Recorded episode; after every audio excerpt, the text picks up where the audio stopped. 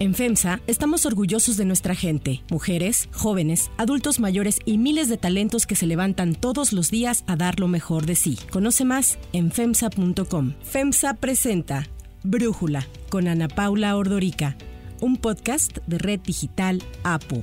Hoy es martes 8 de febrero del 2022 y estos son los temas del día. Mientras el PAN denuncia a José Ramón López Beltrán por tráfico de influencias, el ejecutivo de Baker Hughes asegura que desconocía quién era el arrendatario de su casa en Houston.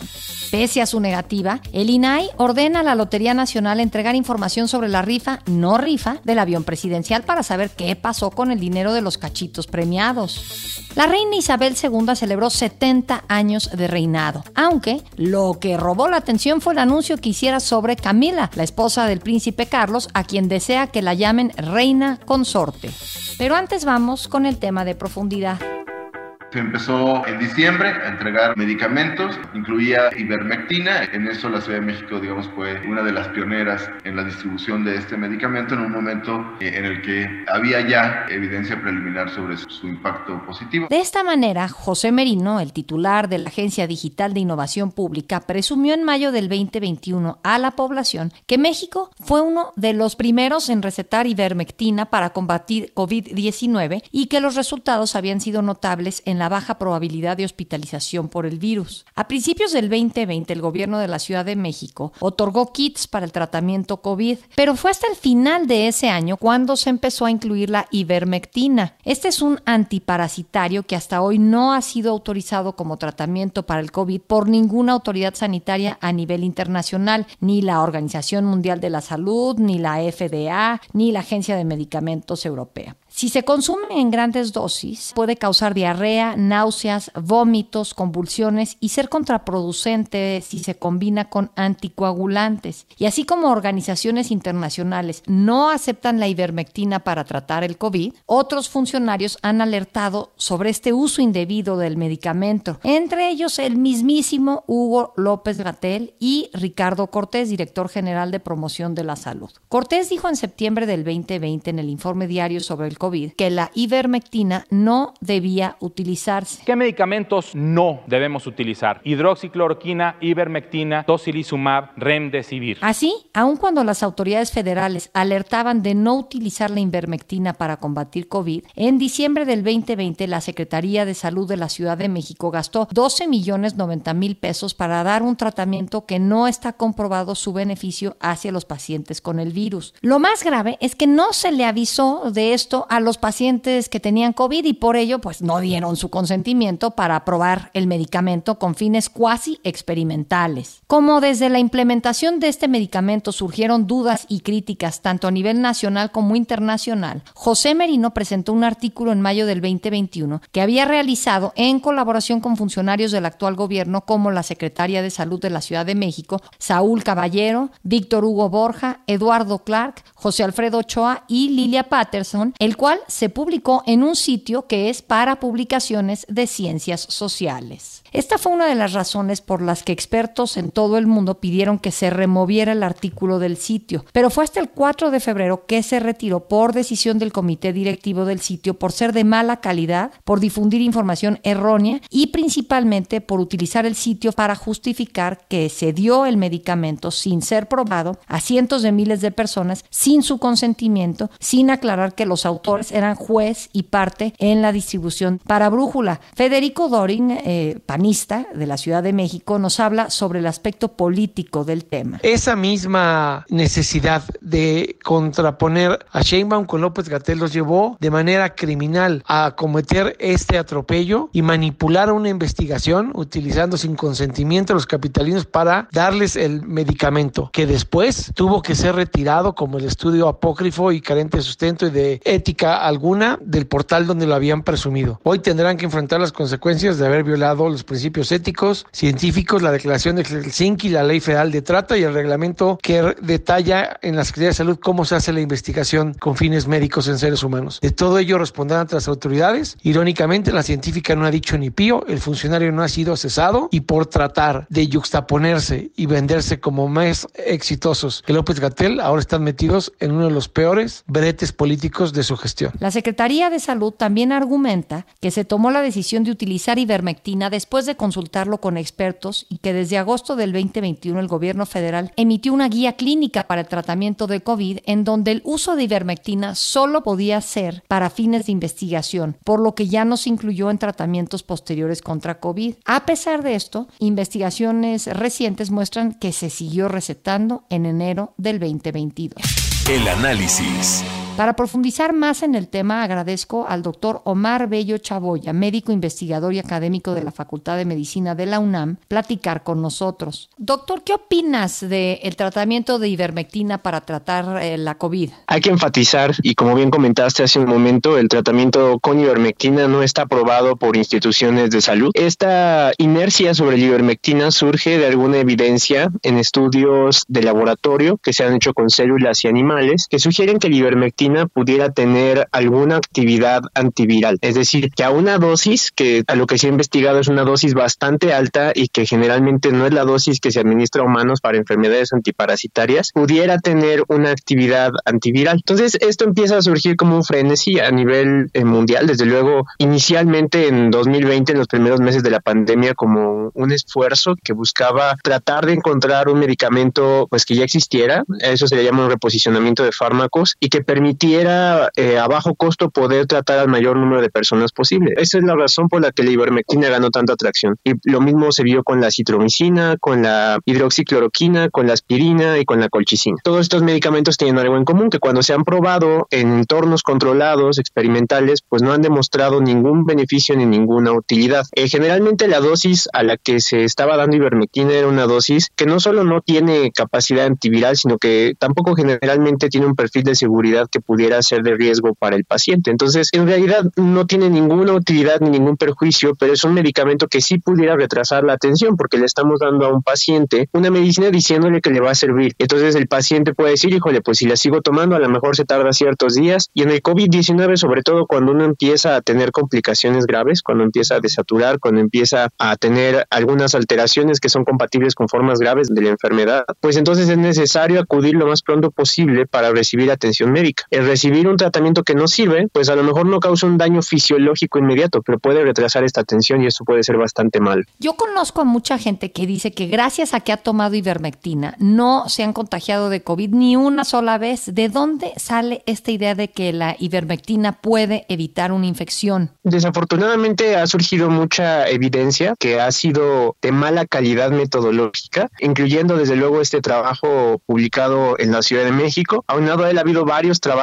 que de hecho se han tenido que retractar debido a, fabricación franca de datos en el caso de algunos estudios, a malos supuestos metodológicos en caso de otros, algunas decisiones o conclusiones que no están soportados por la información eh, prevista. Entonces, si ha habido investigación en torno a esto, la mayoría desafortunadamente de muy mala calidad y que ha causado que muchas personas que no necesariamente tienen un entrenamiento metodológico tan robusto, pues lo vean y lo interpreten como que es algo que necesariamente eh, sirve, ¿no? Entonces, también quiero enfatizar que las personas que han percibido algún beneficio cuando han tenido este fármaco, se le debe de considerar evidencia anecdótica, porque en muchos casos el COVID tiene un espectro muy amplio. Si tú recibes un medicamento, este medicamento no necesariamente va a tener una influencia en el curso si tu curso iba a ser leve. Es decir, si una persona es asintomática o tenía síntomas leves, podía no haber tomado nada o podía haber tomado ivermectina y vivir bien. Aquí la pregunta es, ¿para qué nos interesaría tomar estos medicamentos? Ahora que ya existen antivirales específicos para el COVID-19, como el Paxlovid o el Sotrovimab, que ya están probados específicos en COVID-19, sobre todo en casos leves con tratamiento temprano. Ahora sí tenemos un estándar contra el cual probarlo y es muy poco probable que todos estos medicamentos, si los comparamos con estos, resulten exitosos contra la ivermectina, por ejemplo. Lo malo es que la ivermectina está disponible en cualquier farmacia y entiendo que no requiere de receta médica, pero tú me podrás corregir. A diferencia del Paxlovid, que hay muy poco todavía y entiendo que es bastante caro. Sí, de hecho esa es otra de las razones por las que se trató de impulsar a la ivermectina. Es un tratamiento muy barato, muy accesible. En efecto, no necesita una receta médica para adquirirse. Y pues la evidencia de que las personas lo estaban usando es que llegó en algún momento de la pandemia en el año 2020 a haber una escasez de este medicamento. Entonces hubiera sido fantástico. Yo creo que cualquier médico que tuviera la evidencia clara de que funciona lo recetaría sin dudarlo si es que la evidencia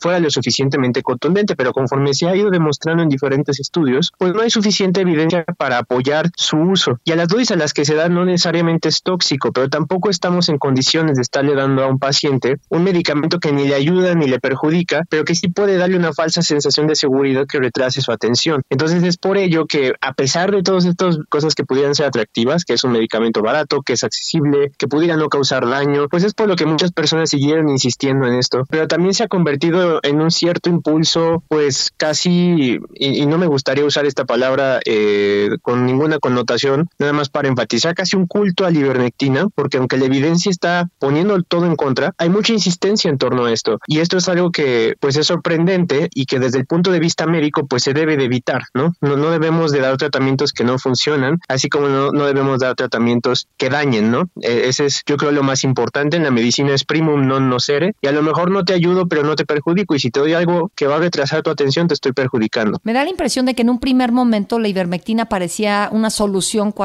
pues no teníamos vacunas, que podía ser la esperanza de que funcionara como el Tamiflu para el H1N1, pero creo que eso pues no se pudo probar, ¿no? Es correcto, la verdad es que sí había mucha esperanza y no solo en torno a ivermectina, lo mismo se pensó de acitromicina, lo mismo se pensó de hidroxicloroquina, lo mismo se llegó a pensar en su momento de, de colchicina y la aspirina y pues todos estos nos han roto el corazón y nos han puesto en unos contra otros. El único medicamento que se reposicionó y que sigue siendo muy barato y que sí funciona en COVID, que se da a pacientes que requieren oxígeno y ya están generalmente en un entorno hospitalario, la dexametasona. Entonces no es que esta búsqueda no haya tenido frutos, no haya rendido frutos. La dexametasona fue el avance más significativo antes de las vacunas para reducir la mortalidad por COVID. Entonces fue un esfuerzo que fue importante, pero ya estamos en otro punto ahorita. Como bien comentas, ya hay vacunas, ya hay antivirales específicos para COVID. Ahora se debe de trabajar para que mejor esos antivirales eh, estén accesibles, tengan una aprobación de emergencia, aunque solo sean distribuidos por una entidad gubernamental, que sean accesibles para que se puedan comprar en masa y que las personas que pues desafortunadamente no accedan a vacunarse, que son las que tienen un riesgo mucho más alto de complicarse,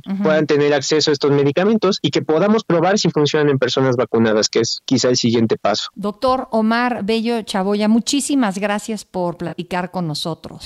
Si te gusta escuchar Brújula, te invitamos a que te suscribas en tu aplicación favorita o que descargues la aplicación Apo Digital. Es totalmente gratis y si te suscribes será más fácil para ti Además, nos puedes dejar un comentario o calificar el podcast para que sigamos creciendo y mejorando para ti. Hay otras noticias para tomar en cuenta. 1. Baker Hughes. La semana pasada, la dirigencia nacional del PAN presentó ante la Fiscalía General de la República una denuncia por tráfico de influencias en contra del hijo del presidente. Marco Cortés, líder del Blanquiazul, indicó que era evidente la falta en que incurrió, pues a los pocos días de que Baker Hughes recibió un nuevo contrato de Pemex, la empresa le prestó una mansión valuada en cerca de un millón de dólares. Así se refería al caso la senadora del PAN, Kenia López Rabadán, al momento de presentar la denuncia. Mientras en México generan 4 millones de nuevos pobres, la familia del presidente nada en una alberca gigante. El dirigente panista afirmó que la investigación que sacó a la luz la lujosa vida que José Ramón López Beltrán se da en Estados Unidos pone al descubierto también que la austeridad y la honestidad de la que tanto predica el presidente López Obrador es puro cuento. La firma extranjera ha justificado que Keith L. Schilling, ejecutivo a cuyo nombre está la propiedad en la que vivió López Beltrán y su esposa, no estaba involucrado en operaciones en México, además de que dejó la compañía en 2019. En entrevista con Bloomberg, Schilling afirmó que después de que se mudó a Canadá, su casa estuvo en renta mediante un corredor profesional y con licencia de la zona, además de que desconocía quién era su arrendatario. Sin embargo, resulta bastante extraño saber que Baker Hughes obtuvo más de 100 millones de dólares en ampliaciones de un contrato firmado en 2018 y que es independiente al contrato que Pemex, ya con López Obrador en el poder, firmó con la compañía. En total, de agosto del 2019 a enero del 2020, Baker Hughes recibió asignaciones en Pemex por 194 millones de dólares. Para Brújula, la periodista Penilei Ramírez nos habla sobre la investigación que realizó sobre los contratos entre Pemex y Baker Hughes. Lo que encontré fue que en esos meses Pemex otorgó dos ampliaciones millonarias de un contrato que la compañía había obtenido con la petrolera en marzo de 2018, todavía en la administración de Peña Nieto, y durante los meses entre agosto de 2019 y diciembre de 2019, primero se les hizo una ampliación de contrato de 49.5 millones de dólares y después de 66 millones de dólares, lo cual hizo que al final el contrato valiera casi tres veces más de lo que se había contratado originalmente. Todo esto me llevó a leer una auditoría que se había hecho al contrato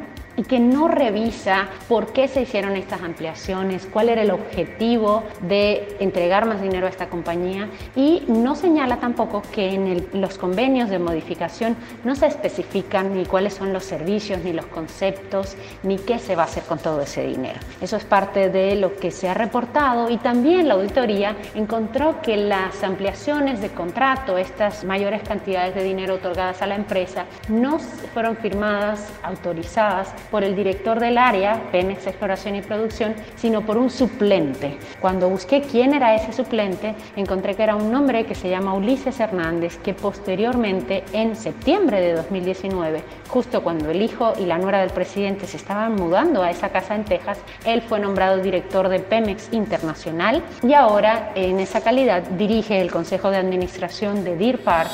2. Avión presidencial. ¡Lleva el premio del avión, patrón! La Lotería Nacional deberá dar información relacionada con la rifa supuesta del avión presidencial para identificar los 2 mil millones de pesos usados para pagar los cachitos premiados, según resolvió el INAI. Al analizar el caso, el comisionado Francisco Javier Acuña, encargado de presentar el asunto ante el Pleno del INAI, dijo que la Lotería Nacional no cumplió con el procedimiento de atención a solicitudes de acceso a la información previsto en la ley en la materia. En el mundo se supo que se había rifado el avión presidencial de México y no falta, todos los mexicanos por delante sepamos pues finalmente cuánto se obtuvo en beneficio de la causa que se dijo. La instrucción del INAI llega después de que por más de año y medio se desconozca el paradero de varios de los premios de la rifa y en el marco de múltiples denuncias que se han hecho sobre que los premios no fueron entregados a sus ganadores. En diciembre pasado se cumplieron tres años de que el presidente López Obrador ha intentado sin éxito vender este avión presidencial que el expresidente Felipe Calderón compró y que fue usado por su sucesor Enrique Peña Nieto.